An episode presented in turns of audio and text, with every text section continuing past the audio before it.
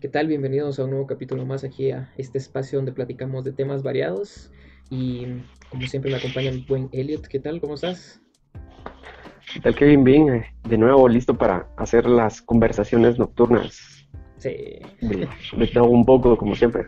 Sí, me parece bien. Sí, pues esta, a ver, a ver qué tal queda. Sí, ¿qué- ¿y qué tal? ¿Qué hiciste esta semana? ¿Qué viste o qué, qué hiciste? Mm, pues trasnochar un poco. este, ¿qué más hice? Em, pues hacer un poco de música en casa y leer, leer y pues siempre ver algunos, algunas películas, investigar cosillas por ahí y pues divertirme como siempre. ¿Y, y vos qué hiciste esta semana Tenía- interesante? Tenía planeado ver un par de películas, que es la de Tenet, que ya medio comentaste en un episodio anterior al respecto. Y tenía ganas de ver también Billy Ted 3, que pff, son un clásico de clásicos. Yo creo que ese se merecería, se merecería un capítulo especial. Pero ya no las vi, ya no las vi. Tenet no la pude encontrar. y la de Billy Ted, pues no sé, no sé. No la encontré como la quería ver y mejor voy a esperar a que salga. Y, y a ver qué tal. Como dato curioso, me quedé al final. Dije, bueno, tenía mi espacio aquí para ver una película, vamos a ver qué hay de bueno. Y vi una que desde hace mucho tenía ganas de ver, pero como tenía el espacio y, y la gana de ver una película, la vi y se llama mm, Las ventajas de ser invisible. No sé si la has visto. No, no, no, pero ¿hace cuánto salió eso? ¿Desde qué año es? Ah, No sé, me imagino, es como el 2015, 2014 por ahí. Donde sale entiendo. mm, el, el protagonista, por así decirlo, es este el actor de Percy Jackson y el ladrón de rayo. Y entre los Mm. protagonistas está Ezra Miller, que es Flash, y. ¿Cómo se llama? Emma Watson. No, f- no, no, fíjate que no, para serte sincero, no, no la había visto, ¿no? Y no sabía que existía también. Me la, bueno, la tendré que buscar o me la pasarás para, para poder eh, verla y pues discutirla en algún Sí, momento, sí, seguro, sí, ¿no? sí. Te, te la recomiendo, muy buena. Bueno, es el- más o menos el tipo de películas que me gusta ver a mí, entonces. Ujú. Estuvo, estuvo bastante decente, pero vamos a hablar del tema que, por cierto, ya hablamos. ya tuvimos, Teenage Jesus. ya tenemos, tuvimos la mala dicha aquí de, Ajá. a- a- en la semana pasada, pues ya habíamos grabado, pero tuvimos ahí problemas técnicos, malditos apagones, y nos arruinaron toda la grabación, pero ¿qué Sí. más da? ¿Qué más da? O sea, no, no, no pasa nada si volvemos a hablar del mismo tema. Por lo menos para nosotros ya, ya sabemos de qué va, pero ustedes van a, van a hacerlo. El lado positivo es que creo yo que de lo que hablamos, ahora como para hacerlo algo nuevo, podríamos agregar, no sé, como anécdotas o cosas interesantes de, de cada cosa, ¿no? ¿No crees que te parecería Sí. interesante? Agregar. Agregar a la conversación hoy, Sí, sí, como, pues, como anécdotas, o sea, vamos a tocar tal punto y tal punto, y de ahí podríamos agregar anécdotas. eh, ah, pues creo que vi algo precisamente como siempre están en, en tema de boga, lo- esto de lo como políticamente correcto y todas estas reglas como de restricciones que están saliendo ahora y que quieren como em, viralizar, que es la verdad, las están viralizando en todo el mundo. Entonces tal vez podríamos tocar algo que vi al respecto y seguramente pues puede que vayas a omitir opinión o tal vez hayas visto algo relacionado a eso, te hayas enterado, ¿no? Bueno, así de buenas a primeras, Es eh. ¿no estás hablando de algo que, que acaba de suceder o algo, algo nuevo? O no sé, no, no, no estoy informado al respecto. Pero ahí vas a ver cuando Va. en algún momento va a surgir, en algún momento va a surgir, pero ¿qué, qué, Pues bueno, qué el tema, pensado por ahí? el tema es la transición a lo digital, a lo moderno. Los formatos clásicos que conocimos, cómo han cambiado, pues, valga la redundancia, a, a la época de hoy. Entonces, yo quería comenzar esto, si más, si mal no recuerdo, o bueno, sí, sí, vos me puedes confirmar si te, si te conté la anécdota del por qué se me vino a la mente este tema. Es que me sentí viejo. más, más, más de lo que ya estás, ¿no? Más, más. Ya los siglos. Más que de tus dos, de tus dos mil años. Mis Más por aquí el, el- De 2020 años. tres. Pues, pues nada, resulta que el mundo ha cambiado un montón, para bien o para mal, y se han perdido eh, formatos clásicos que muy pocos o la, la gente que pues nació a partir de los 2000 en adelante no conoció, no pudo disfrutar. Tal es el caso eh, en eh, del- del- de la radio como, como tal, o sea, te recuerdas de las grabadoras, los equipos de sonido, cómo eran antes, porque por ejemplo ahora ya no traen, ya ni siquiera traen lectora de CD, ojo con eso. Ni siquiera traen lectora de CD. Y bandeja, la bandeja, la, bandeja, de CD. Ajá. la bandeja de CD. Que era una o a veces era de tres o de cinco, por ejemplo, o bandeja doble. Hubieron como varias variaciones, ¿no? ¿Y qué decir de la, de la entrada o para poder, el puerto para poner un cassette? Sí, las caseteras. Si alguien es muy joven y no conocen qué es un cassette, es, esto. Por aquí tengo yo todavía guardados unos cassettes. ¿Qué es Britney Spears? Dice no. ¿Qué dice Britney Spears? No. Fíjate que dice los hits sonideros de siempre. No tengo ni idea de qué es. Pero sí, yo también. ¿Se lo robaste tu papá, tal vez? No, no, no. Mira, hasta incluso trae eso. Ni siquiera las generaciones de, ahora no van a saber qué hacer con esto. Sí, no saben si se come, o sea, ok. o es un Transformers o algo por el estilo. Cabal, se le salió un poquito la cinta, entonces dato curioso para arreglarlo, muchos lo hacíamos con, con lapicero. Pues con lapicero, un bolígrafo. Fíjate que tal vez, tal vez muchos sí, sí tengan el concepto, tal vez no, no hayan podido tener de esto en persona, pero tal vez algo que trajo de vuelta este concepto, no sé si viste la serie de 13 razones por qué. No, no la he visto, la verdad, tampoco.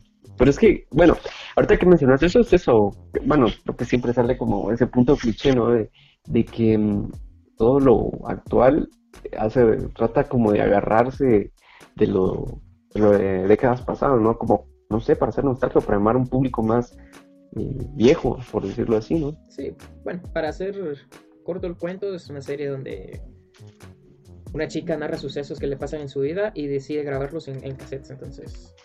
Es un, es un diario. Exacto, sí, por así decirlo. De una serie de eventos que por si algún día pensás verla, no te voy a spoiler nada. Eh, pues bien, resulta que me sentí viejo porque hace, hace un par de semanas, cuando la hablamos la primera vez acababa de ser, pero ahorita ya pasaron un par de semanas y fue que Michael Jackson estaría cumpliendo 62 años en este 2020 me marcó mi infancia. Ya te había contado yo la anécdota que fue el primer artista que me llamó la atención. Recuerdo mucho antes de, antes de cuando era muy niño, que tenía dos o tres años, solo escuchaba la música que, ponían mis papás, ¿no? Mi abuelita.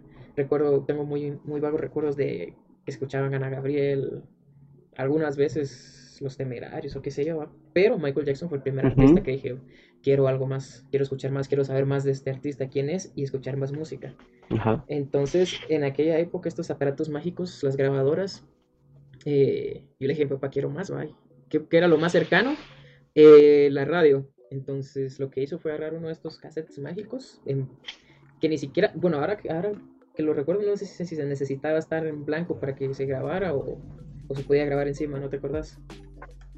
Pues mira, si querías grabar algo nuevo, digamos, que quedara en la mejor fidelidad del sonido, tenía que ser un cassette en blanco.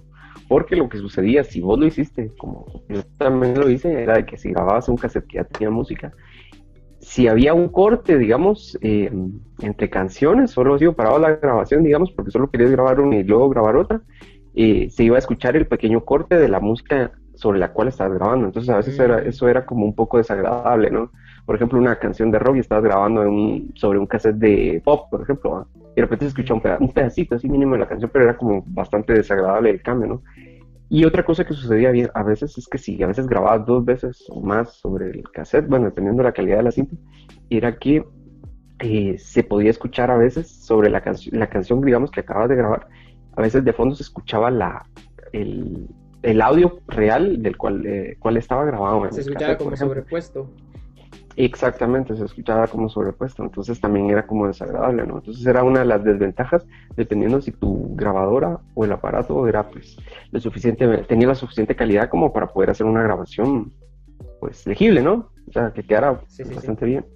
Sí, bueno, el, el, caso es que en esa época creo que tuvimos la suerte que iba, iban a pasar como, como una maratón o, algo así de, Michael Jackson en la radio, entonces que con la, en la emisora y todo, mi papá sintonizó la radio y empezó a grabar ahí la música de Michael Jackson en, este nuevo cassette.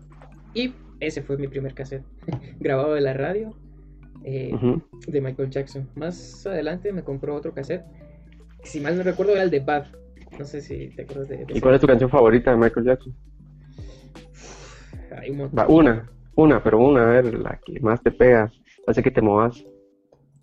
No sé, hay, un, es que, ¿cómo vas a preguntar eso? Hay un montón, podría mencionarte You Rock My World, tal vez no caer en el cliché clásico de Billie Jean, Thriller o Beat It, pero me gustaba mucho la de You Rock My World, que creo tal vez fue uno de los últimos eh, sencillos que grabó un video para la, para la televisión. Entonces, creo que podría ser ese. Entonces, mi anécdota es esa. Entonces tuve el de Bad, del disco de Bad que trae un montón. Y eh, después creo que mi abuelita me compró otro en, en, el mercado. Ya sabes que en el mercado se pirateaba de todo y los cassettes me imagino que era, era más fácil porque ponías dos, o sea, ponías el original y grababas del otro lado todo el cassette. Entonces, piratería nunca faltó ahí.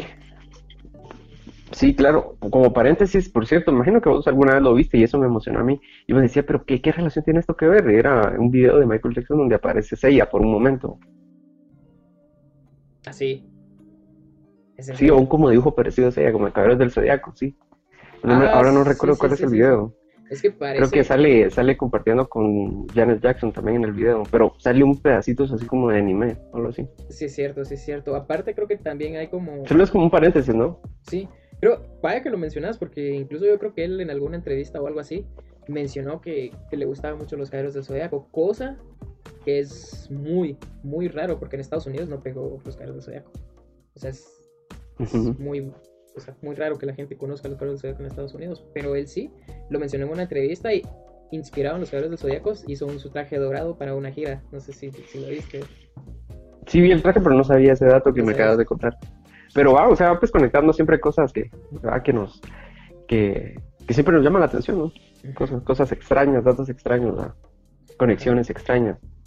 Pues bueno, esa fue mi, anécdota que pues, es muy importante porque quedó muy marcada en mí acerca de este formato clásico de los cassettes. ¿Tenés alguna alguna Pues mira, yo lo que te ajá, yo lo que puedo recordar es, por ejemplo, no sé si a vos te pasó, pero yo tuve mi época de bueno, recuerdo que cuando era pequeño en mi casa habían vinilos, por ejemplo, se escuchaban vinilos y los cassettes, y muy a lo lejos eh, se escuchaba que habían CDs, que algunas personas tenían ese nuevo formato que supuestamente era música digital, ¿no? O sea, el cambio. Ajá, el cambio, ¿verdad? Que parecían unos platillos así brillantes y todo eso, pero yo recuerdo los vinilos y que también su, su sonido, o sea, viendo otros formatos de audio, por ejemplo, de música, pues tenían sus particularidades sonoras, ¿no? Era la verdad es que era bastante genial escuchar un vinilo. Y con los cassettes, pues, y de igual manera también era bastante genial porque el cassette en sí tiene como una peculiaridad sonora también bien característica.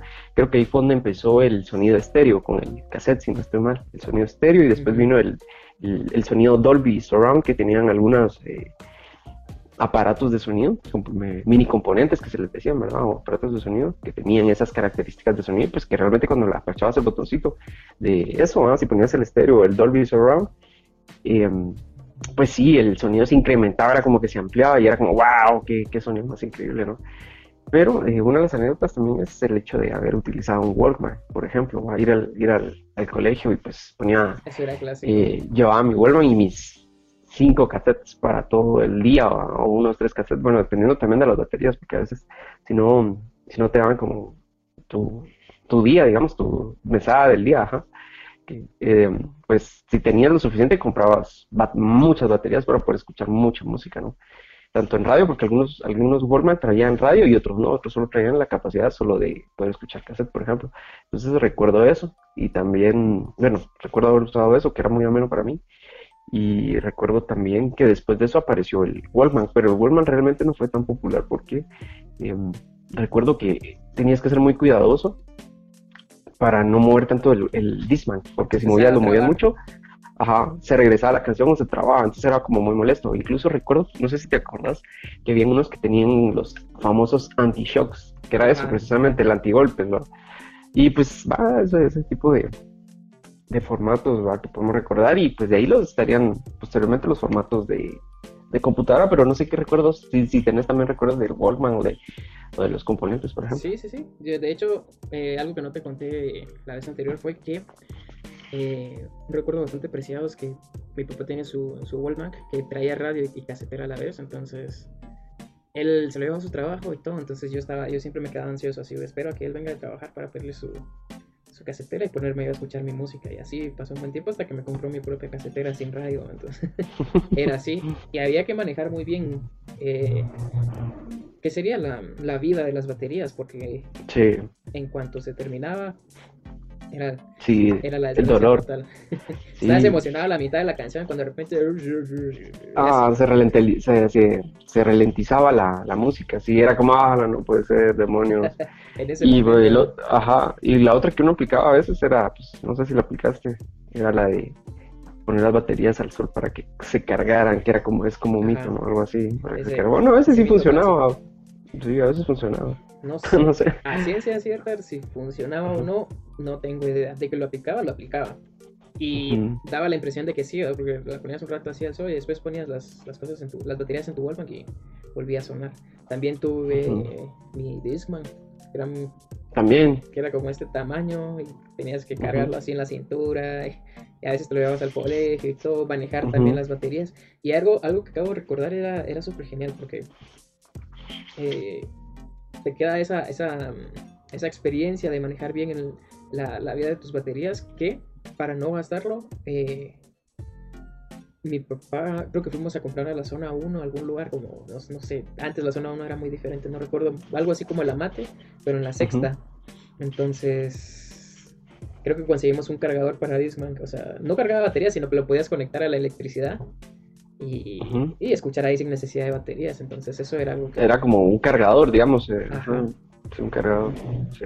Eso era, eso Sí. era épico. Entonces ya, ya guarda, ya salvabas tus baterías, como por ejemplo si querías ir a algún otro lugar, a colegio. Que por cierto eran bien caros, que por cierto eran bien caros, recuerdo yo. Bueno, en aquellos tiempos era como bastante eh, subidos de precio, ¿no? Ajá. Y de ahí, Sí. ya más adelante, ya con tu Discman y todo ahí, venía el ritual de quemar tus CDs. Entonces, Sí. tenías ya, tenías ahí incluso tu, tu estuche ahí con, con varios discos que quemabas de diferentes grupos y todo eso. Entonces era, eran buenas épocas, buenas épocas. Sí, bueno, entonces eso lo, rela- lo relaciona también a los formatos posteriores, ¿no? Los formatos de computadora, de computadora, que primero era el formato normal, que les mucho le cabían 12 canciones a un disco, ¿no?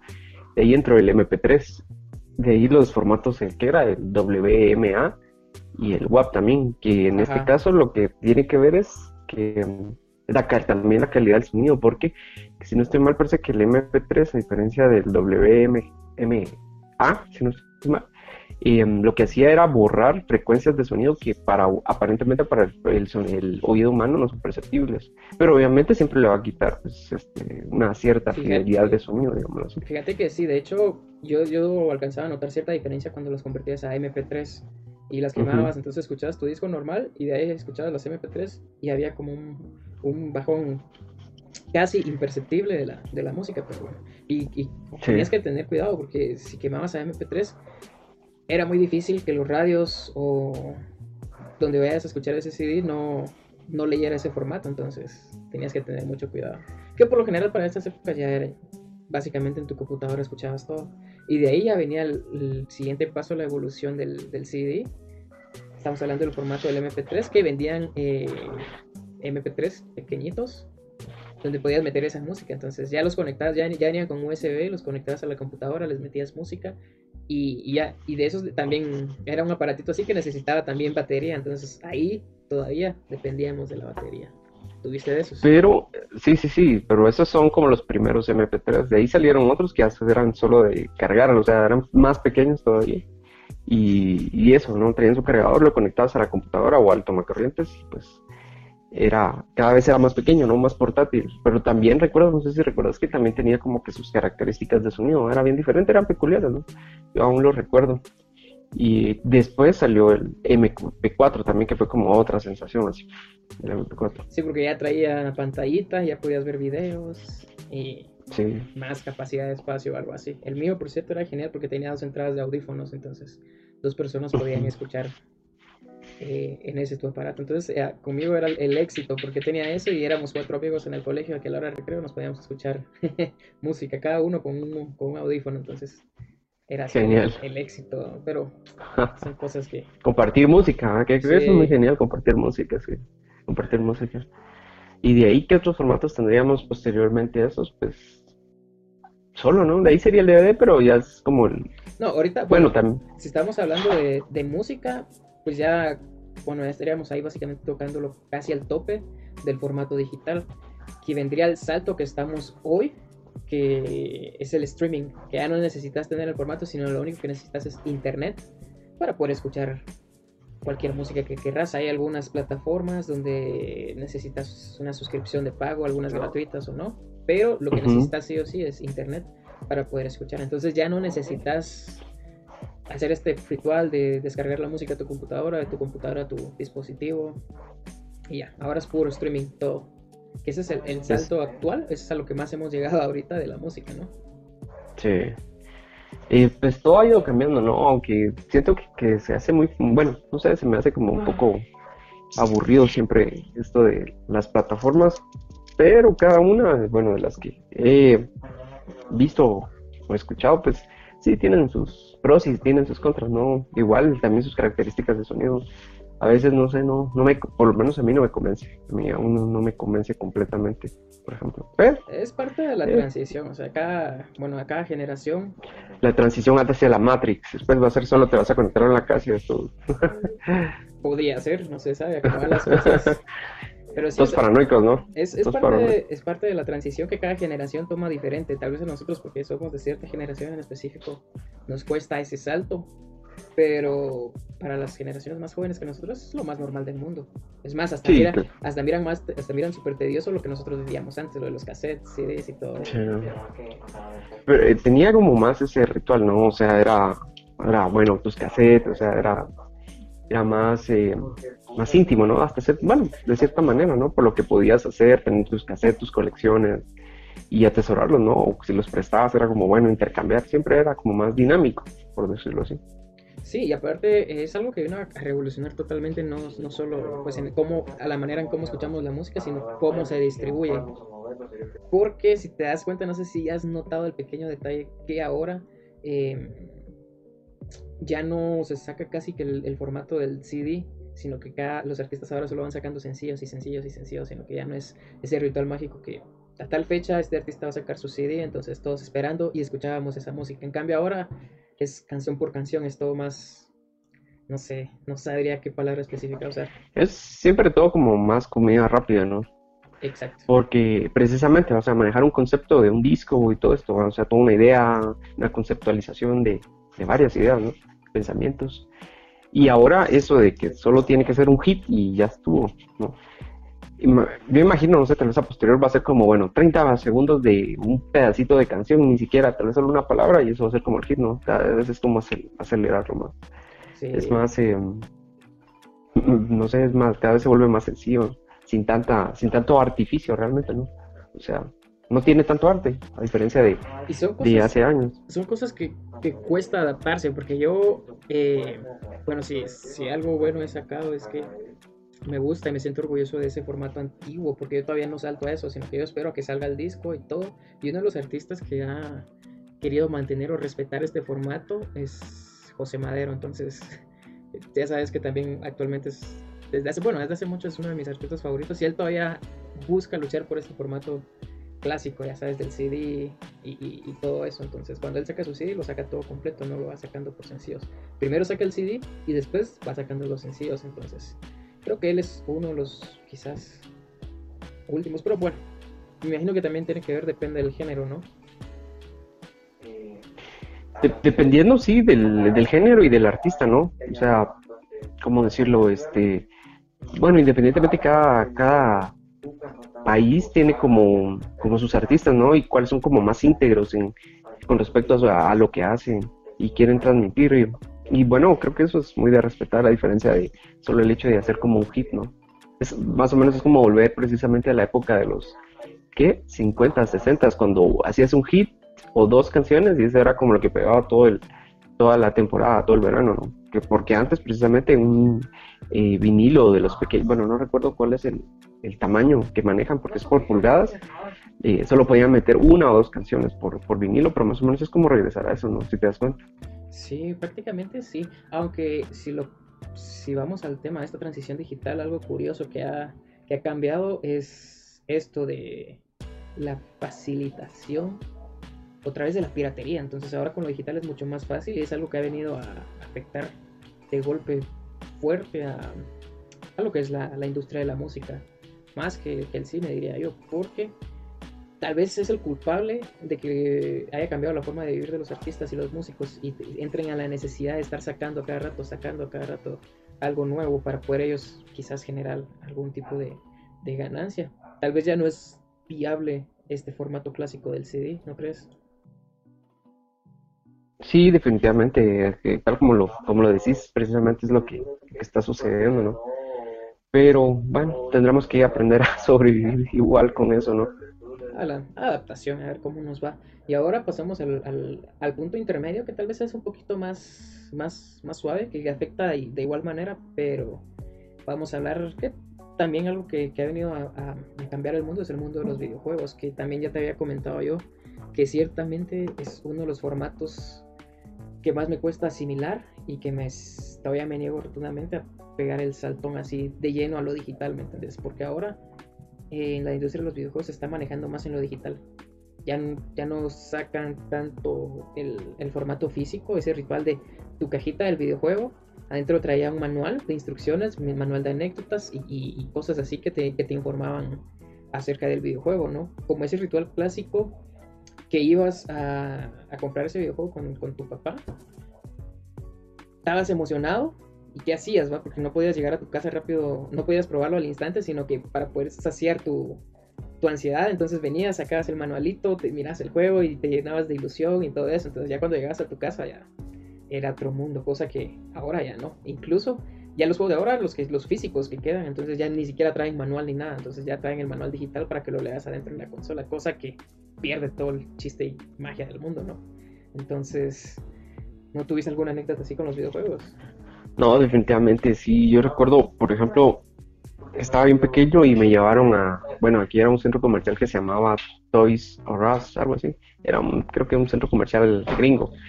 Y recuerdo que ahí tenían hacer de Nintendo, de Game Boy y de Super. Pero en ese, eh, bueno, Super creo que todavía no, pero habían de Nintendo y de Game Boy y yo recuerdo que mi papá me llevó a comprar un cassette de Game Boy, precisamente, y había un montón de cassettes, y yo, ¿cuál, cuál, cuál, cuál, cuál, cuál? Y recuerdo que vi el de Terminator 2, el día del juicio final, y, lo compré y todo eso, y precisamente eso, el ansia de, bueno, ya quiero jugarlo, quiero saber cómo, cómo es, y qué veo, y quién aparece, y se aparece el Terminator y todo eso. Y precisamente, pues el leer el instructivo, ¿no? Y pues como estaba muy pequeño, no mucho le entendía, pues eran papá, no, mira, aquí hay que hacer esto y el otro. Pero, pero sí era genial eso, esa parte, ¿no? Eso de compartir, ir, que te va a tu papá, o bueno, en este caso ya después era, bueno, que como lo hemos hecho, ¿no? Ir como a las tiendas de donde venden cassette, va ir con entre amigos y mira que aquí está este, está este otro, y si esa como ilusión de, ala, yo hubiera querido tener esto, este lo jugué, me recuerdo, ahí siempre hacer como una conversación, ¿no? Qué cosa ahora se ha perdido, ¿no? Creo yo. Sí, como... Ahora sí es más fácil obtenerlos porque incluso más barato y todo. Pero como te digo, se pierde, se pierde esa magia, ¿no? Y si te das cuenta, a mí todavía me gusta coleccionar o si, si puedo conseguir los físicos, pues todavía los consigo. Y siempre le guardo cariño a, a mis juegos incluso más antiguos. No sé si alguna vez jugaste Tetris. Tetris, sí, claro que lo jugué, por supuesto que sí. Lo, fíjate, fíjate que lo tenía dos veces porque el, el Game Boy que, me compraron traía Super Mario Bros. No, Mario Land, perdón. No era Super Mario Bros. Era Mario Land y Tetris, que era como la dupla de, vender el, como el, kit del Game Boy, ¿no? Y, traía su bolsita para tenerla, digamos, en la cintura y todo eso. Entonces tenía sus, eh, cartuchos para meter los cassettes y todo eso y resguardarlos, el, el cable Link, por cierto que alguna vez con vos hablamos de que vos no sabías que existía eso, que era como el, era como el USB precisamente, ¿no? Que podías conectar un Game Boy y otro Game Boy, y si el, y si el juego era para dos jugadores, digamos, una partida para dos jugadores, lo puedes jugar así, ¿no? Pero tenés que tener ese cable. Y, y obviamente tenía, ah, tenés que jugarlo con alguien que tuviera también Game Boy y tuviera también el cassette. Sí. Y, alguna vez, por pues, cierto, lo, lo, jugaste? ¿Jugaste con alguien con el cable Link? Eh, jugué tenis, donde aparece Mario Mario, Mario, Mario jugando tenis, sí, ese. Y buenísimo, sí, por lo menos ese sí. jugar, recuerdo, y no me acuerdo ahorita qué otro juego, pero jugué ese, por ejemplo, en el Mario Land, el Tetris, Y que por cierto me, robaron el otro Tetris, no sé quién me lo robó y quién me robó los dos Mario Land también, porque tenía dos Mario Land. Es que sí, no, y por cierto, ahorita que lo mencionas, también eh, se ha perdido ese, ese ritual mágico de, prestarte los videojuegos con alguien más. O sea, ese, ese mira, yo tengo este, usted necesita prestármelo. Por una semana lo intercambiamos y, y así vamos. O sea, Desafortunadamente algunas veces pasaba como te pasó que perdiste los casetes, los robaron o algo así, pero algunas veces sacabas buenas experiencias, ¿no? O sea, eh, a mí me pasó todavía en las épocas del Nintendo 64, que tal vez no sé si fue intencional o, no, pero yo tenía el Mortal Kombat 4 y se lo presté, se lo presté a un amigo que él me prestó Castlevania. Entonces, eh, ya no, ya no volví a saber de él, entonces él se quedó con mi Mortal Kombat 4 y yo me quedé con su Castlevania. Eh, dato curioso, pues es algo que no me molesta, o sea, eh, Castlevania es, es Castlevania, no sé, es, una de las sagas Sí, creo que es mejor, sí, o sea, a nivel de, de, juegos de colección, creo que es mejor Castlevania que Mortal Kombat. Sí, definitivamente. Aparte que es, es diferente, es que es, diferente género, ¿no? O sea, te metes más, me gustaba mucho la, la atmósfera de, de Castlevania. Yo creo que me contaste que tenías algún Castlevania para Game Boy también, ¿no? De la protagonista. Tengo el Castlevania, ajá, el Castlevania. Creo que es el Castlevania 2 el que tengo para, para Game Boy, si no estoy mal, sí. Donde sale, eh, lo dice, ¿verdad? Creo que sale como una especie de, pequeña historia en el juego al inicio y, y uno de los, no me acuerdo quién de los Belmont es, pero, pero recuerdo que es Belmont, uno de los Belmont el que sale en el juego y tiene que pelear contra Drácula. Y por cierto, recuerdo que de niño siempre me daba miedo jugar ese, en Castlevania es increíble, pero la musiquita y, y a pesar de que Game Boy van sus pocas gráficas, pero era tétrico. O sea, no sé, uno se metía en el juego. Sí, ajá. Porque se miraban como las montañitas, los Balcanes así atrás y las montañas nevadas y todo muy oscuro. Y no sé, uno se lo imaginaba. La, los zombies. Sí. Buenísimo. también, también logré disfrutar de eso, pero era más que todo en los un poquito más modernos como Super Castlevania o Castlevania Nintendo 64 me, me gustan un montón son los que más me marcan porque creo que tal vez ahí, ahí diferenciamos tenemos pocos años de diferencia pero es una generación después porque vos fuiste más de, de Super Nintendo yo fui más de Nintendo 64 entonces es esa pequeña la diferencia que nos separa pero ambos todavía alcanzamos esos esos formatos y esas esas vivencias que ahora ya, no se puede. Sí, que por cierto, creo que vos no jugaste, no sé, creo que alguna vez te lo mencioné. A mí sí me lo prestaron, que era el adaptador. Era un cassette en el cual podías meter los cassettes de Game Boy y los puedes jugar en el Super, por ejemplo. Y creo que había también de Nintendo, creo que me lo prestaron también. Había un, adaptador de Nintendo para Super. Entonces puedes meter los cassettes de Nintendo y los metías en el Super y podías jugar tus juegos, pero ya como con colores mejores, mejores gráficas del Super en teoría. Sí, yo alcancé, alcancé a ver el adaptador de, de, Nintendo a Super Nintendo, pero el de Game Boy a Super Nintendo ese sí no. Sí, sí sé cuál es porque sí, sí he logrado ver que algunos videos al respecto y todo, pero nunca tuve la oportunidad de probarlo en persona. Igual que el Virtual Boy también. Ese sí nunca lo probé, sé cuál es, pero nunca, lo, probé. Yo lo vi, pero igual nunca lo pude probar, que era precisamente, era como realidad aumentada, te transportaba, que era como una careta y tenías que, jugarlo, pero lo malo del juego, recuerdo, era que te, te afectaba la visión, te, como usar gafas 3D, por ejemplo, cuando vas al cine te, te hacen como un desenfoque en, la visión. Entonces, eso, por ejemplo, que casi, casi nadie se acuerda o pocos conocieron o jugaron, por decirlo así.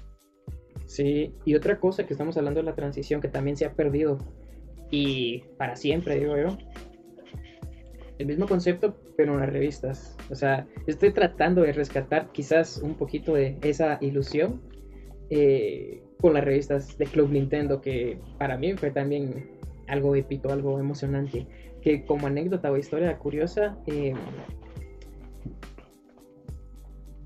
con mi papá íbamos al, al, supermercado una vez al mes a hacer las compras del mes, ¿no? Y lo acompañaba y todo. Con, y yo iba con un solo propósito. Era de que al final de hacer las compras, al hacer la cola, ahí estaba la vitrina con las revistas y todo. Entonces, ya sabía yo que cada vez que íbamos, ese domingo en especial, íbamos a, al, al super era, ese, ese es el día de la revista Club Nintendo, entonces era, eh, te hacía un clic, un clic maravilloso, porque aunque pues no, no, no, no, se podía tal vez disfrutar de todos los juegos que veíamos en la revista, te creaba esa ilusión, eso, eso bonito. Sí, te los imaginabas, te los, te los imaginabas y eso era bien genial, creo yo. O sea, porque expandía tu imaginación, era tu imaginación y cómo era esto y te imaginas cómo era jugarlo y los, los personajes y todo, no sé, era, era mejor, sí, definitivamente, era, era algo mágico que, que yo estoy reviviendo últimamente, ¿no? Porque cada que estuve arreglando y encontré todas mis revistas, entonces ahí las estoy repasando y vuelvo a esos años donde me crea como esa, esa ilusión. También traía pósters y todo eso, era, era algo increíble. Cosa que, como te dije, se perdió y, y ya nunca va a volver.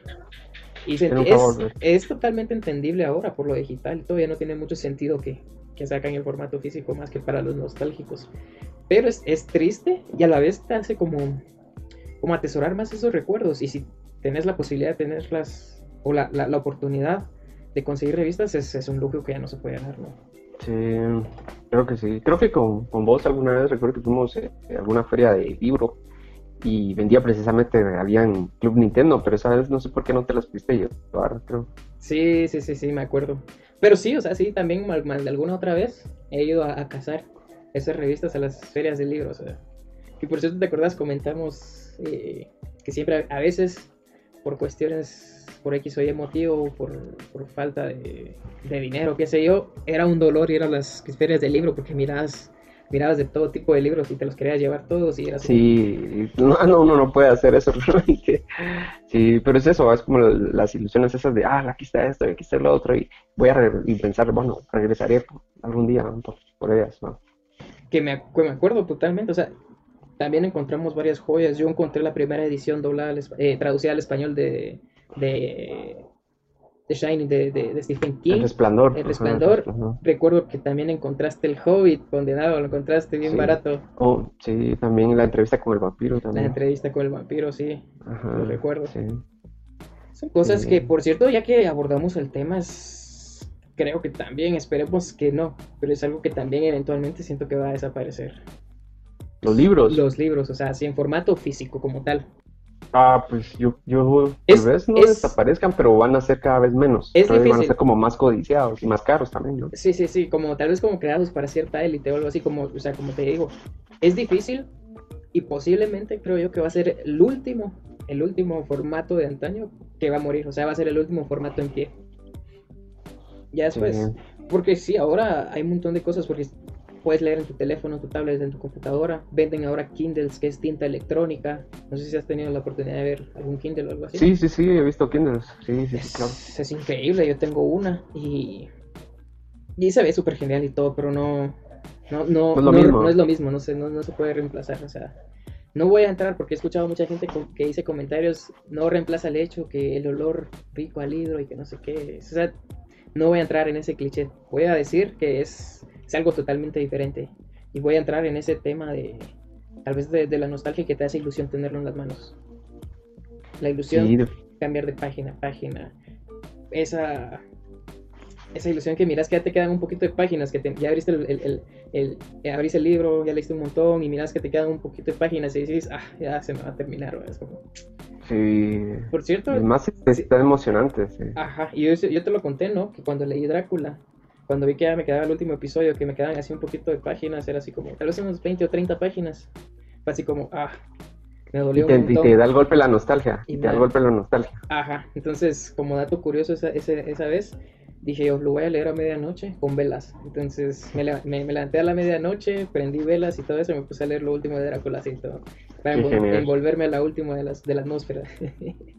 Qué genial, sí. Drácula, una obra maestra, sí, una obra maestra de la literatura. Definitivamente. Sí. Que sí, sí, sí me, me gustaría conseguir una edición así más, más bonita que la que tengo. Que por cierto es la que, que la leí la primera vez en la biblioteca. El, el libro que lo leí fue en la biblioteca, entonces Ajá. fue genial. Pero conseguiste la misma edición. No, no, conseguí una más, más sencilla. Sí. más sencilla y más barata que me gustaría conseguir de, de mejor manera.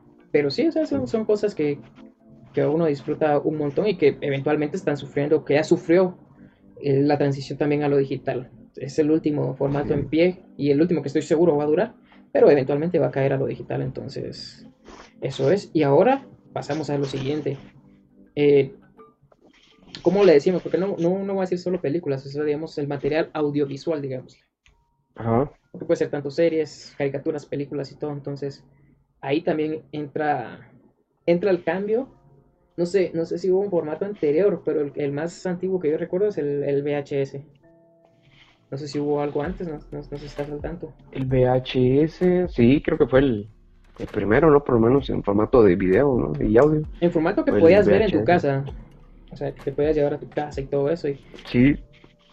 El VHS, sí, el VHS, definitivamente. Bueno, la TV y el, el VHS, ¿no?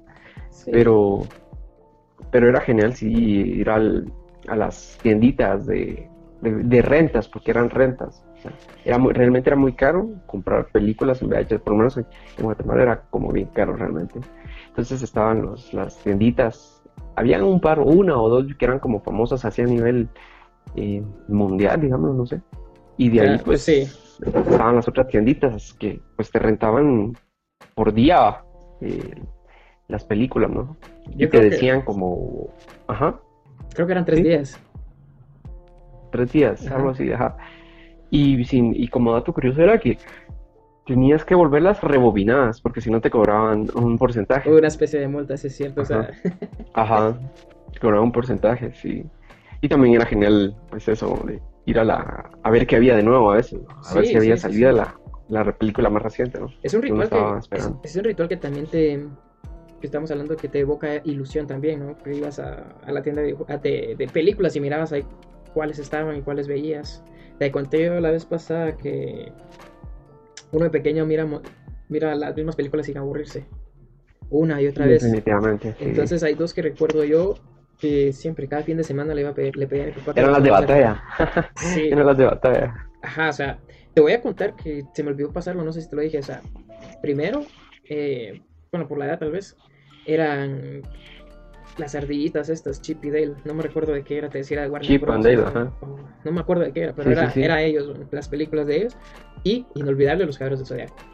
O sea, era algo que miraba yo siempre, y eran dos películas que, que, eran las mismas, solo esas dos tenían, pero siempre eran esas, que era la leyenda de la manzana dorada y la de Abel, que recuerdo que se llama Los Guerreros Escarlata, o ¿cómo es que se llama la de Abel?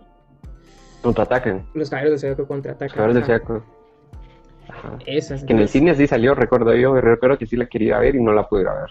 Sí, ¿no? Los caballeros del Zodiaco contraatacan. Hubo, hubo, un montón, tipo que fuimos a alquilar Pokémon, Dragon Ball, de, todo lo que se podía. Señor de los Anillos, Harry sí, Potter. Que por cierto, en VHS, en una tienda de alquilar, esa fue la primera vez que yo vi Harry Potter y el Señor de los Anillos. Y, y wow.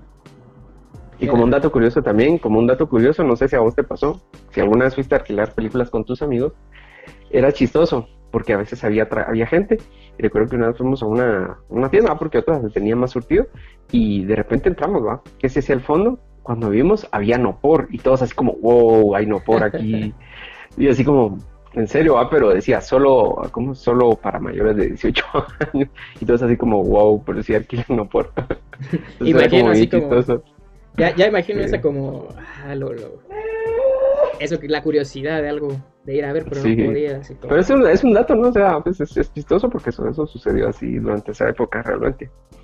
por, lo, que he visto, por lo que he visto en la, en la TV y, cosas así clásicas, estoy al tanto que existían esas secciones, pero yo nunca, eh, nunca pude ver, nunca me di, me, di cuenta si, si estaba esa sección o no. Aparte de que iba con mi papá siempre, eh, nunca me di cuenta porque, pues, por la edad, digo yo, de 4 o 5 años, o sea, uno de niños a lo que va, o sea, directamente a la sección de, de, animes, de caricaturas, o sea, no te importa nada más. Por ahí mi papá sí se alquilaba alguna que otra película, qué sé yo, Rambo, eh, Terminator o cosas así, pero a mí me llevaba mis Caballeros del Zodiaco y Chip y entonces... Y, uno feliz, o sea, terminabas tu película, la rebobinabas y era volver a verla otra vez. Ya vas adelante, ya estaba como más la posibilidad de que estaba haciendo la transición de, del VHS al DVD, ya estaba como esa posibilidad que iban bajando más de precio los alquileres y las compras, entonces todavía la última película que compramos VHS con mi papá, o que me compró mejor dicho, me regaló fue la de Spider-Man, la primera de Tobey Maguire, que ahí la tengo todavía, también tengo mi VHS que todavía funciona y bueno, esperemos que todavía tenga ahí vida. Eh, sí, sí, sí, pero perdí la imagen, ¿estás por ahí? Pero sí, qué genial. Yo, por ejemplo, una de las cosas que, atesoro, que atesoro es haber comprado la de Caballeros del Sueco contraataque en VHS y la tengo todavía. Sí, es como una joya para mí eso. Sí, lo sé. Es, yo atesoro esa, de Spider-Man. O sea, no sé. Como sabes, Spider-Man ha sido mi superhéroe favorito de todos los tiempos. Entonces la atesoro ahí. Me hubiera gustado tener más.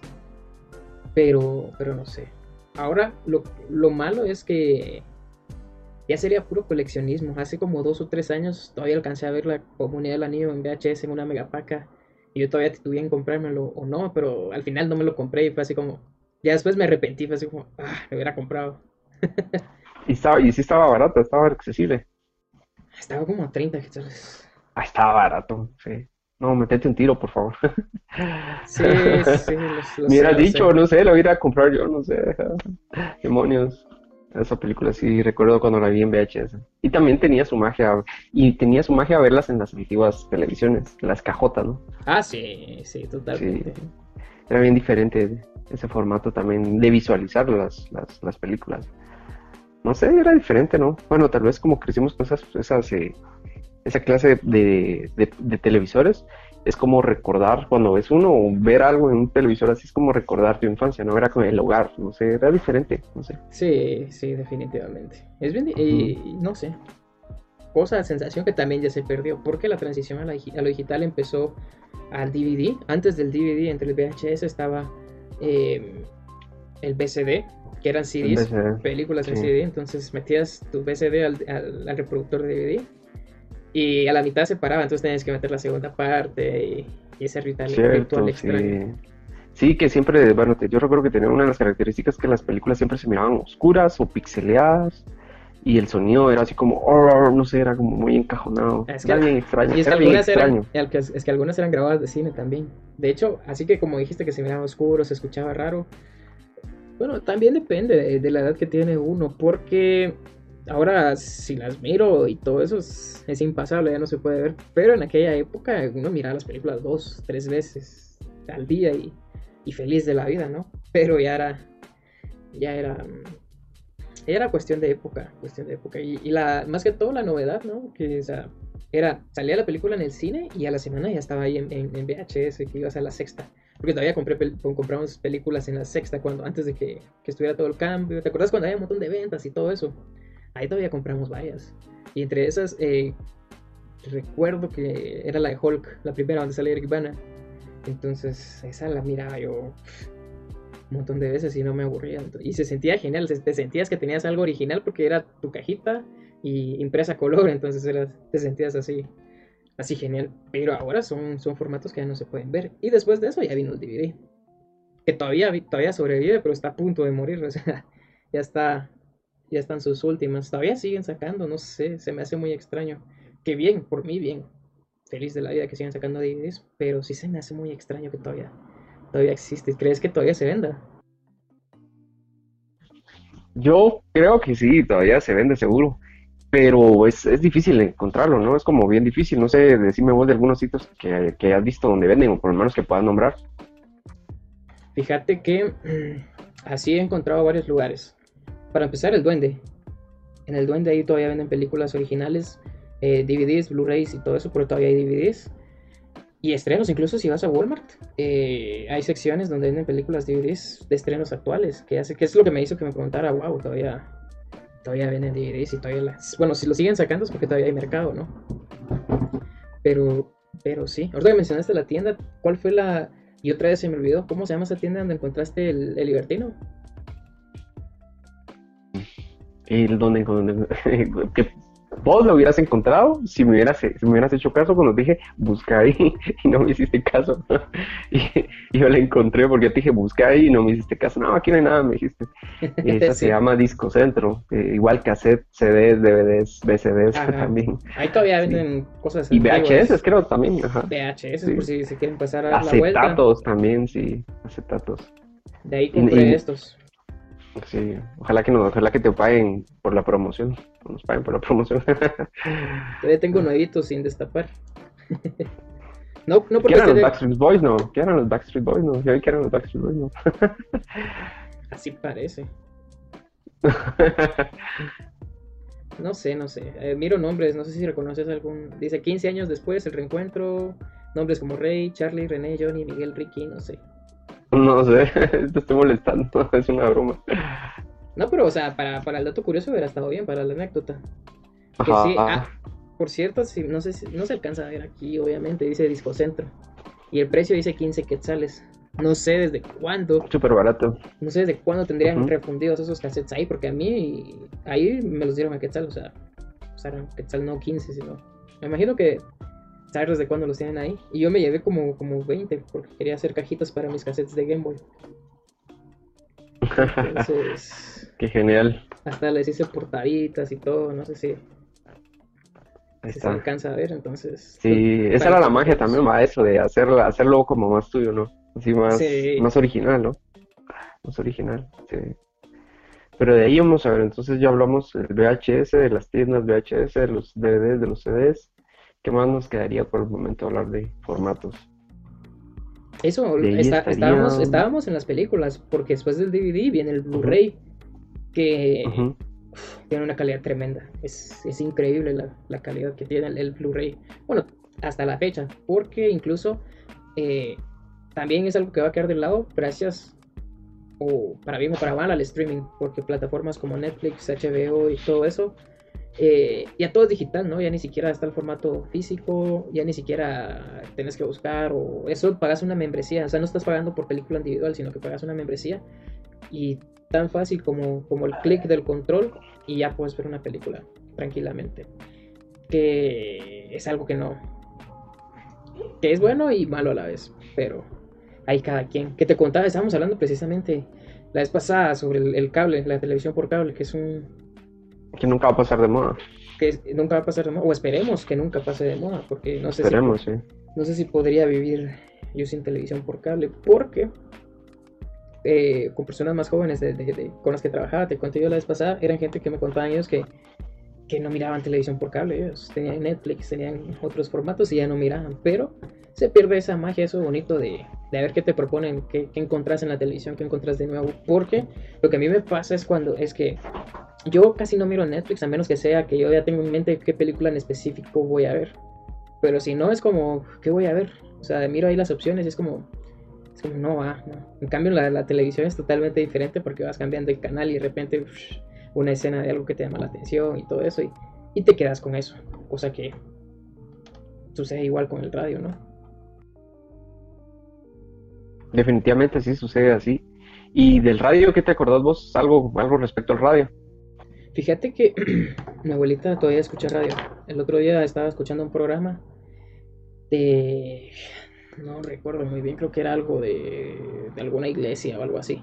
Pero era de personas hablando, como lo que hoy llamamos podcast, como casi lo que estamos haciendo nosotros ahora, pero en la radio. Habríamos hablado de que es un formato que siento yo que va a morir con esta última generación de, de ancianos, porque es, prácticamente son ellos los últimos, desde mi punto de vista. Pero me contabas que vos todavía escuchas radio, ¿no? Sí, aún escucho radio, fíjate, pero yo, yo no creo que vaya a morir porque la, la uno por la capacidad de alcance que tiene y otra cosa porque si tienes un aparato pues es, es gratis. ¿Vos cuándo, qué fue lo último que recordabas o programas que hayas escuchado de radio, por ejemplo? Es que fíjate que ahí entra, bueno, es que, bueno, ahí entra el, el punto o el meollo del asunto de esto desde mi percepción o mi punto de vista, porque yo nunca me había escuchado radio. Es... ¿Qué te puedo decir? Nunca... Nunca lo hice. Sí que escuché radio, porque más de alguna vez me compraron esos radios que venden en el mercado, unos verdecitos o azulitos y todo eso, le metías batería y vas cambiando ahí. Que la emoción del rato, yo me ponía a escuchar música, una emisora y ahí, pero moría. Pero que yo venga, como otras personas que me han contado que, que escuchan una emisora en específico para esperar un programa en específico y escuchar ese programa, eso nunca lo he hecho yo en mi vida, entonces no sé, aparte que más de alguien me contó que hay un programa no sé qué emisora que hablan de videojuegos actualmente y es como, wow, qué genial, pero ese es mi, mi punto de vista, mi, mi percepción, o sea, de alguien que nunca ha escuchado radio, por eso es que yo creo que quizás de ahí está influenciada mi, mi mentalidad o, o se haya generado el pensamiento de que eso va a morir porque es algo que yo nunca he escuchado. Pero si vos sí, por favor, contadnos tus anécdotas de la radio. Pues mira, yo lo que recuerdo de eso, ¿verdad? de los programas de radio que algunos eran pues bastante geniales precisamente por las temáticas que desarrollaban comentaban. Pero sí, en parte es posible que sí desaparezca por el hecho de que creo que adquirir una licencia de radio es como, por lo menos en, en Guatemala es como muy, muy, muy caro. Y fue lo que pasó más o menos en hace como unos 15, 10 años, ¿no? Que muchos se pasaron al, al en este caso, hacer radio por internet, por ejemplo. Porque no hay, bueno, no sé qué tan restringido sea, pero bueno, ahora creo que hay más restricciones. Pero anteriormente no habían tantas restricciones, por ejemplo, de las temáticas que podías tocar. Ahora está todo esto lo políticamente correcto y, y que puedes y que no puedes hablar porque aparentemente es malo. Entonces, eh, ¿dónde queda la libertad de expresión, no? Pero obviamente los que manejan estas plataformas pues se ven sumidos a, todo eso, ¿no? Y pues obviamente rigen a los demás. Pero sí recuerdo haber escuchado, por ejemplo, bastantes programas de rock, principalmente donde hablaban sobre biografías y discos, por ejemplo, entonces tocaban todas esas temáticas, por ejemplo. Algunos que escuché que hablaban sobre temáticas, eh, en este caso de un poco sobre política tal vez, sobre la realidad actual, y críticas siempre al, en este caso al gobierno. Recuerdo que había una radio que escuchaba que es muy famosa, que es, es una radio como a nivel mundial, que precisamente informaban sobre lo que pasaba, en, hoy pasó esto en Inglaterra, y esto pasó en Londres, y esto pasó en Alemania, y como, como que hacían una relación en base a las, a las noticias, si eran políticas o sociales, por ejemplo, hacían una visión como bien, bien general de, de bueno, por qué está pasando esto a partir de esto y cómo se relacionaban, digamos, así tenían como un punto de relación. Y pues eso es lo que te, puedo, decir que recuerdo de las, de las radios, porque sí siempre escuché radios de pequeño, pero principalmente era más música conforme fue pasando el tiempo. Es eso, ¿no? Los, podcasts, va a escuchar a alguien que desarrolla un tema, así como estamos haciéndolo nosotros. Em, y bueno, para te parezca interesante de qué manera lo desarrollan o cuáles son los puntos de vista que dan tal vez bien acertados, por ejemplo.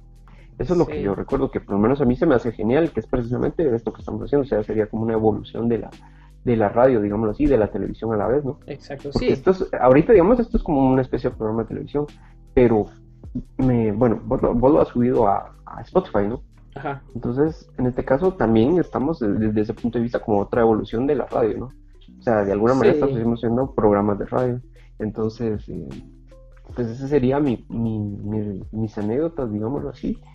Y pues al hecho de que sí escucho algunos radios en, en Actualmente, actualmente todavía escuchas Actualmente sí, algunas donde hablan puras tonterías, otras donde igual hacen como crítica en general a, todo lo que sucede y principalmente las críticas que se hacen ahorita con todo esto lo políticamente correcto y lo dictatorial que tiene todo esto. Entonces ahí venía aquella cosa que te dije que iba a hablar, precisamente que se me hacía curioso ya ahorita enlazándolo, ¿no? Sí, sí, sí. era que miraba una noticia que decía, no sé si lo viste, no sé si lo hablamos anteriormente, pero era esto de que querían ahora regir todas las plataformas y el Internet de, a partir de esto políticamente correcto, que es una completa basura para mí, y es una completa limitación y una restricción y, y una cuestión bien dictatorial y así casi eh, nazista, así como con su esvástica, como una estrella así, pero una, una estrella que hace luz súper oscura, cubriendo todo y manchando todo.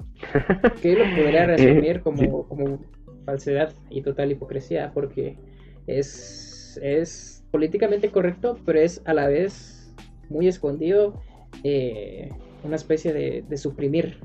Ajá, entonces eso iba. Por ejemplo, que eh, si habían animes, películas, cualquier cosa, incluso libros, incluso los libros que tuvieran, entre comillas, una especie de machismo, que ahora todo es machismo, o sea, yo hago esto y, ay, qué machista.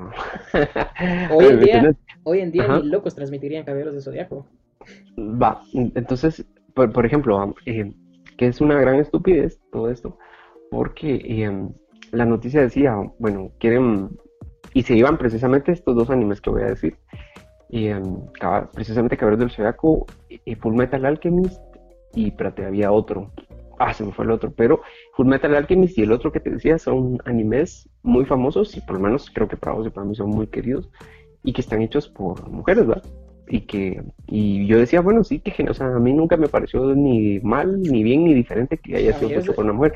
Yo lo que Ah, no, pero Full Metal Alchemist sí, y el ah, otro que te digo que no me acuerdo, el otro que no me acuerdo. Esos dos, el que, Full Metal y el otro que no me acuerdo, están hechos por mujeres, ¿no? Entonces, eh, eh, que pues a mí nunca me pareció así como, ah, bueno, si lo hizo una mujer es como, wow, fue una mujer, qué pila, ¿no? Sino es como, qué genial, va. O sea, maestra, porque fue Metal Alchemist es, es muy genial, ¿no?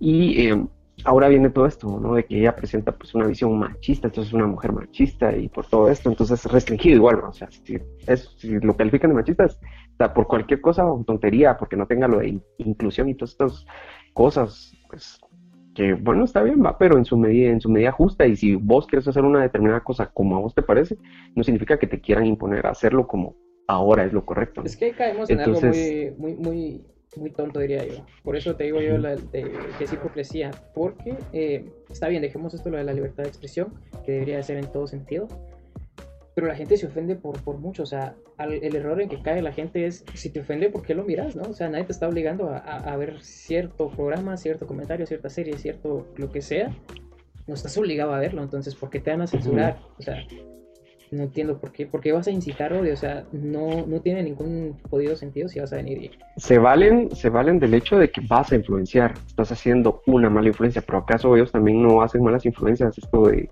del el feminacismo, porque eso hay que llamarlo como eso, es el feminacismo, por ejemplo, todo el feminismo actual, así tóxico, y todo esto de las políticas de integración, que también están mal, porque obvio, desde ellos, desde su perspectiva, no se ven mal, pero siempre hay terceros que inocentes en este caso, que creo yo no tienen por qué venir y se les tiene que imponer eh, esto, ¿no? O sea, creo que está bien hecho y, regido el hecho de que un ser humano hasta cierto, cierta edad tiene como el suficiente juicio para decidir qué hacer, pero creo yo que en ese lapso de tiempo pues no se le debe imponer ciertas cosas y no se, a la vez no se le debe tratar de, de crear caos o crear eh, inconsistencia en, en, este caso en su formación, ¿no?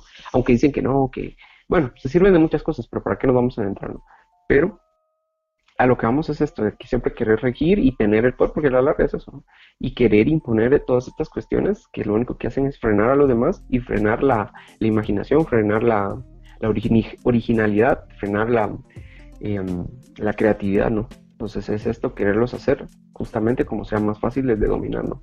Incluso a la misma mujer todas estas reglas las, eh, cada vez las adoctrinan de una determinada manera, entonces, y, solo por eso van a decir, ah, no, es que eso es una posición machista, por ejemplo, ¿no? Pero no se están viendo a poner a ver las cosas como son, como por ejemplo, no sé si has visto que anda últimamente mucho en boga esto del micromachismo, pero también podríamos decir que hay microfeminismo, ¿no?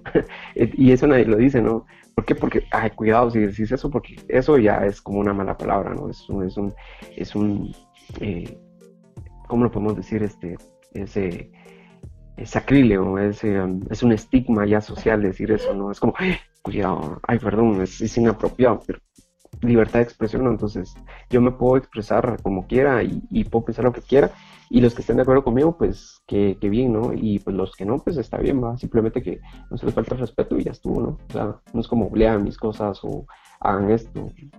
A ellos sí van precisamente con esa bandera, ¿no? Sí, definitivamente. Es que es desde, desde el vamos, o sea, te interesa algo, lo ves, no te están te insultan, te, lo sentís insultante, te sentís ofendido, ¿por qué lo miras? O sea, no, no estás obligado a verlo. Yo siento que por ahí debería de ir el encaminado como la especie de evolución a lo que deberíamos de ser ahora.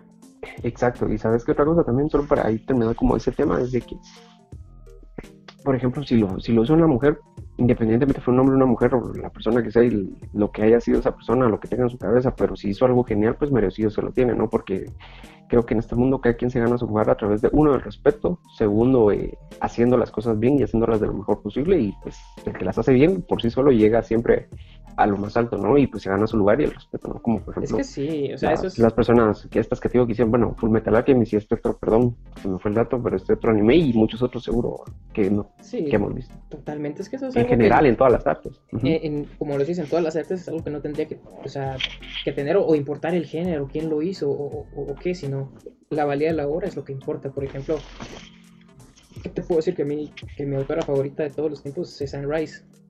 Bien por ella. también, para mí también es increíble. Hay muchas, muchas. Es una maestra que como ella hay muchas otras. Maestras, exacto, sí.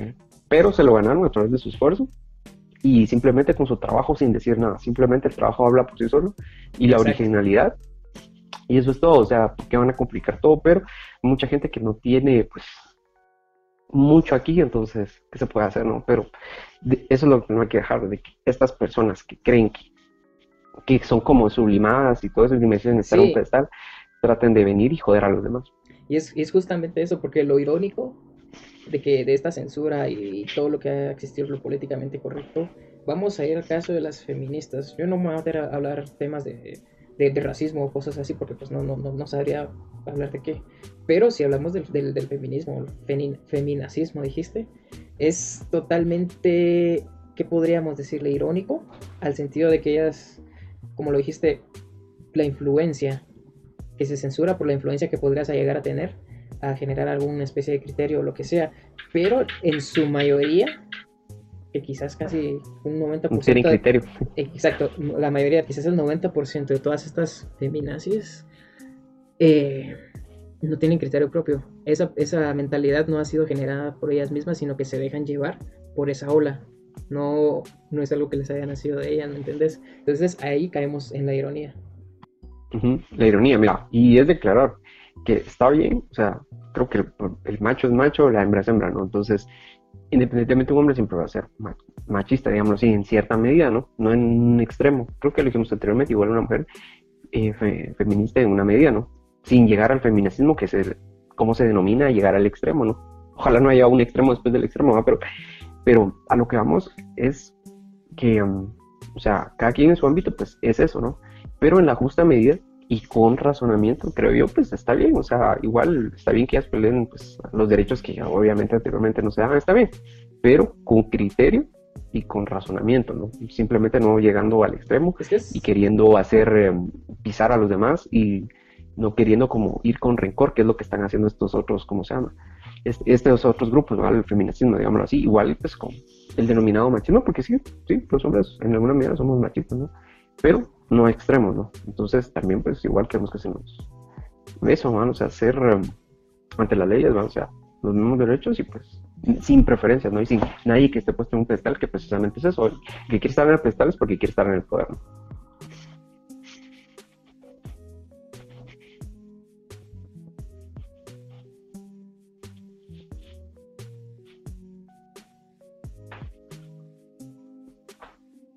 60, 70. Espérame, voy a repetir esto porque sin querer pausé mi micrófono, entonces no se grabó. Entonces, lo que estaba diciendo es em, con todo con, medidas, bueno, o sea, los extremos es malo porque lo que, lo que venía iniciando el feminismo ahí por los 70, bueno, que, empezó, me imagino, por los, por los 40, ¿te acordás que lo estudiamos?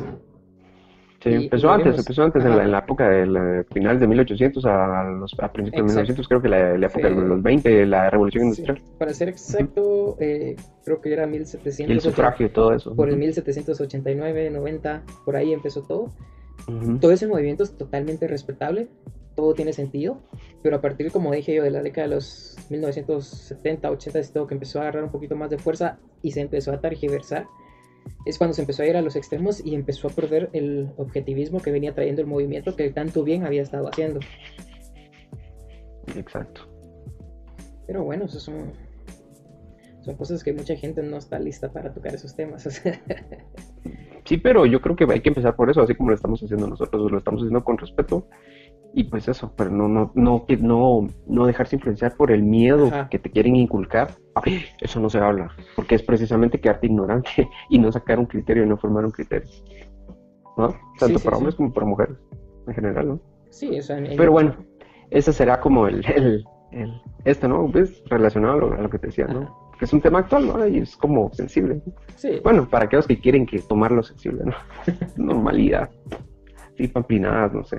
Sí, o sea, cosas que, como dijiste, son cosas que se están viviendo hoy en día y que se le va a hacer. Pero bueno, pues, es un tema bastante, bastante interesante que podríamos abordar un día, un, un capítulo casi solo de ese tema y, estaría genial, ¿no? Porque ninguno, o sea, ninguno de los dos estamos en contra del feminismo, o sea, el movimiento original, el verdadero feminismo. En su, no, el, feminismo en su justo equilibrio, igual que el machismo en su justo equilibrio. Es que lo que, Creo que esa es la verdad. Lo que la gente conoce hoy, por lo que sea, por la huella que se ha creado y todo, lo que la gente conoce como feminismo hoy no es feminismo. Entonces, estamos igual que el machismo, o sea, desde que se ha hecho como muy eh, una, una mala palabra, ¿no? O sea, se toma de mal y pues creo que no, no, no se puede encasillar una palabra en el pasado, ¿no? O sea, sí, solo decirnos machos nada más ya estuvo, a los que somos machos ya estuvo. Fácil, ¿no? Pero, ¿qué se le va a hacer? Bueno, dejando el tema a un lado, creo que lo último que nos habíamos quedado ya era el punto final de la transición a lo digital, que eran las películas, ¿no? El cine, las series. Que ahora también, ahora si te das cuenta, también ya el cine también ya bueno, el formato audiovisual ha estado cambiando porque ahora está tomando o está ganando terreno de popularidad las series más que el cine en sí, más que las películas, que nunca se va a reemplazar y todo, pero las series están agarrando, ya están agarrando terreno, ¿no crees?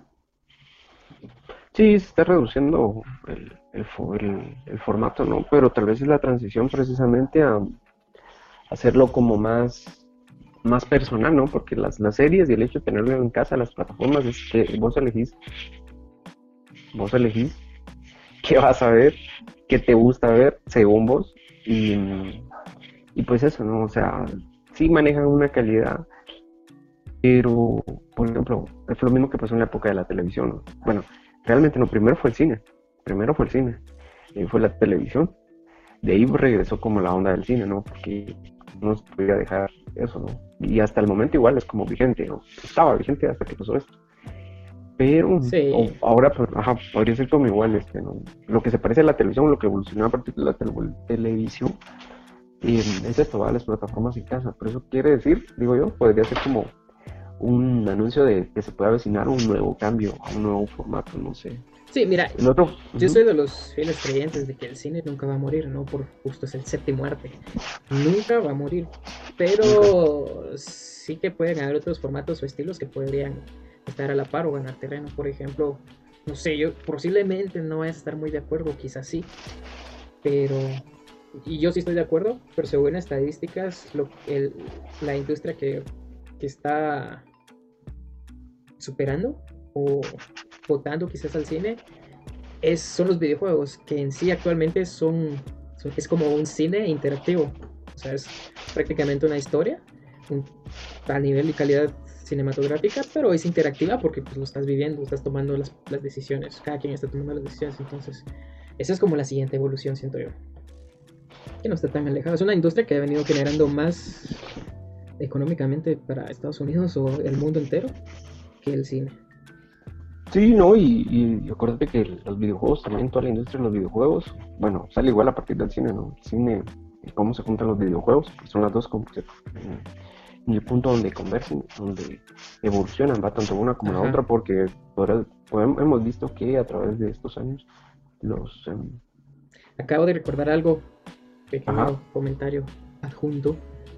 Odio ser portador de malas noticias para vos. Sé que no te va a gustar, te va a desagradar totalmente. Pero el Snyder Cut no va a estar en el cine. No va a salir en el cine. No va a salir, va a salir solo en HBO y en formato de serie. Qué triste. Cuatro capítulos de una hora. Qué triste. Ajá. Qué triste. Cada capítulo, cada, capítulo va a hacer lo que, lo que se hizo, va, va, a tratar de hacer bien lo que se hizo mal originalmente y es darle espacio y dar a conocer a cada personaje. Creo que el primer capítulo va a estar enfocado en, en Cyborg, que es el que le van a dar como más protagonismo. Va a ser alguien súper importante en la película. Después Aquaman, que les van a hacer como su introducción. Y Batman, creo yo, y ya después se van a juntar todos. Pues lo que podrían haber sido tres o dos películas, digamos, las hicieron capítulos y, va a ser en televisión. Pero bueno, sí, por una estrategia para tratar de sacar algo más de, de dinero, ¿no? Y otra cosa es lo que hablamos anteriormente, de como el corte de cada director. No sé, pues se puede hacer tendencia, ¿no? Porque eso a veces creo que todos nos tuvimos esa ilusión de, pero ¿por qué esta película no, no duró más, no desarrolló más esto, el otro? Es como eso, ¿no? Sí. es un tema que también viene amarrado de lo que estamos hablando, porque aquí es eso, a la transición a la digital, porque no va a estar a la venta como DVD, como capítulo, como serie, sino que es solo tu suscripción de HBO como streaming. Lo vamos a poder Fíjate que no, no te creo. ¿Sabes por qué? ¿Por qué? Por la piratería. Eso siempre va a pero, pero eso ya es, ya es otro, ya es un tema aparte. Aquí ya entran los métodos del capitán Jack Sparrow. ah, siempre. Ahí... Yo ho, yo ho, yo ho. Sí, sí, sí. Que no nos vamos a engañar. Prácticamente, no solo aquí en nuestro país, sino que es algo que a lo que toda Latinoamérica vamos a recurrir. Porque no sé, son cosas que tal vez no ha llegado a nosotros como tercermundistas, no vale la pena gastar una suscripción solo por ver cuatro capítulos de, del Snyder Cut, ¿no? O sea, entonces vamos a recurrir a las enseñanzas y las técnicas del capitán Jack Sparrow para poder disfrutar ah, eh, del Snyder Cut, ¿no? yo ho, yo ho, yo ho. Ajá. Pero en fin, entonces así ha cambiado el mundo, así ha cambiado la forma de entretenimiento. Pasamos de los cassettes, CDs, formatos digitales, películas, VHS, DVDs, Blu-rays, al streaming. Y bueno, eso ha sido el recorrido por todo este capítulo y décadas que ha sido una transición, si no estoy mal, vamos a ver, ha sido un, un camino de quizás 30 años, ¿no? Sí, bueno, pero si lo tomas desde la época de la televisión, no es más, pero si lo vemos desde la época del VHS, que sería no, 80 Yo me refiero a la época de transición, porque la televisión existe desde los 30, ¿no? Pero, sí, no. pero la televisión estuvo estable los 30, 40, 50, 60, 70, 80. O sea, la transición en la época de cambio empieza en los 90. Sí, sí, francamente sí. Entonces, ¿son qué? 30 años. Sí, yo diría que es este recorrido ha durado 30 años y sí, sí fueron fue a pasos agigantados, siento yo. Sí. Que por cierto, acabo de recordar algo, ¿sabes qué me contaba mi abuelita eh, antes de la televisión? ¿Sí? Que lo que escuchaban eran radionovelas. Sí, sí, sí, igual, me cuentan también. Que, me imagino yo, yo, yo lo, como, como lo cuenta ellos, lo imagino y me imagino que era algo algo increíble. Es como una especie de audio. Vos haces radionovelas, vos haces radionovelas. Bueno, sí, si lo miramos así. Si lo miramos así, sí, va, sí, o sea, son audiolibros, ¿no? La radio, como la evolución de eso, ¿no? Sí, podría decirse que sí. Y, wow, o sea, es, es un dato curioso. Me hubiera gustado mucho poder presenciar eso. Porque era tu, tu, mismo ritual, va, que a cierta hora, cierto, cierto día, te iban a transmitir pasar la novela. sí, te conectabas, ajá, Que eso, eso era, es algo que para mí, ya que estamos hablando de eso, es, era, es una magia también perdida y nunca recuperada. Eh, está la transmisión de, cierto programa, cierto, cierto anime, cierta serie, que tal día vamos a ver esto como lo icónico de Dragon Ball, que todas las semanas mirábamos un capítulo diario, el viernes de agonía, porque hasta el lunes mirabas qué iba a pasar, o que de repente se regresaba hasta Raditz otra vez desde el inicio. Y, la, y algo que, que, ya no se vive, que probablemente voy a extrañar yo un montón, es eso, ¿no? Algo que, que te generaba expectativa, que te generaba ilusión, era esperar cierto día para ver el nuevo capítulo, que por lo general se estrenaba uno a la semana. Entonces era así como, ah, hoy es el día. Entonces terminaba, lo sentías que pasaba rápido, pero te generaba eso como, ah, la otra semana, yo quiero que sea la otra semana para el capítulo. Y ya no. Ahora ya salen las series de golpe. Ya salen. Sí. de un solo todo. De un solo todo. Es como. Es algo que se pierde. Y algo que yo he tratado, fíjate que ridículamente, que se me podrías llamar como el meme de, de, Dumbledore. Disculpa a este, a este anciano melancólico. Pero algo que he tratado de yo forzar es ver un, un capítulo a la semana de, una serie. Para ello mismo generar o tratar de emular esa emoción de antes, ¿no? Que, complicado, es complicado, es, como, es como bien, tienes que ser muy disciplinado ahora para poder hacer eso. Sí, es como un capricho, un capricho, por ejemplo, y a mí me ayuda, por ejemplo, es que es una serie que estoy viendo con mi novia, entonces una vez a la semana voy a la casa de ella para ver esa serie, que por cierto yo sé que no la has visto, pero eh, si quieres pasar a verla, echarle un vistazo, está entretenida. Es una especie de comedia detectivesca, es la de Lucifer. Entonces, si la, si la puedo a ver un poco y la platicamos de repente más adelante. Sí, sí, sí. Porque hay series, muchas series que yo vi así de episodio por semana. Yo con mi papá alcancé a ver algunas, algunas de las últimas temporadas de Dexter. No sé si alguna vez escuchaste hablar de. Bien, vi algunos capítulos, pero ya no la, ya no la seguí, ya no la puse. Entonces mi papá sí estuvo, sí estuvo metidísimo en esa serie. Él cada domingo era, hoy es el día de que se estrena mi serie. No me molesten, ah, no me molesten. Hoy es el día, es el capítulo. Entonces, yo con lo último que viví eso fue con The Walking Dead. Yo sé que nunca la has visto, Bien, bien, bien, pero igual es que miraba y sí, muy genial realmente, pero nunca la pude terminar y sí, yo sé. un rollo, sí, Y a mí también me costó seguirle mucho el paso, o sea, admito que solo vi como los dos o tres, tres temporadas que la vi así seguidita al día de la semana, porque recuerdo muy bien el día de estreno de capítulo eran los jueves a las 12 de la noche. Entonces... La miraba. La miraba. Y era una época muy difícil para mí. Con respecto a las madrugadas, porque yo me tenía que cruzar toda la ciudad para ir a la universidad. Entonces...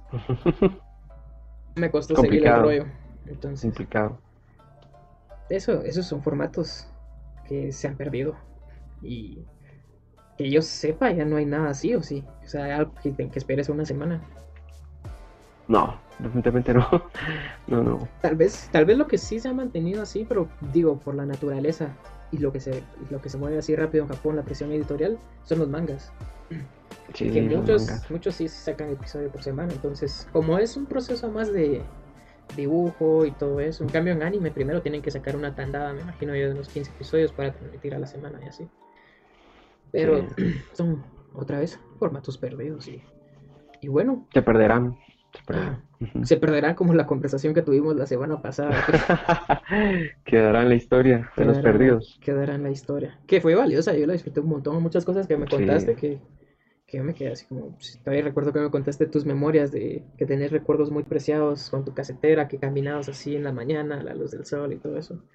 Sí, Son conversaciones que quedaron perdidas, pero atesoradas.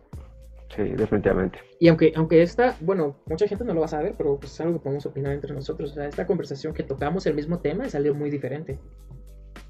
Siempre, siempre, definitivamente. Sí, sí, es otro. No hay, no hay monotonía, siempre es diferente todo. Siempre, siempre. Sí, entonces, Diferente sabor. A ver qué tal. Yo digo que por lo pronto aquí, aquí nos quedamos. No sé si querías agregar algo más antes de despedirnos. Pues no, que estuvo genial la, la charla de hoy, pues igual siempre fluyendo, fluyendo, fluyendo y pues a ver qué, qué sucede para la próxima.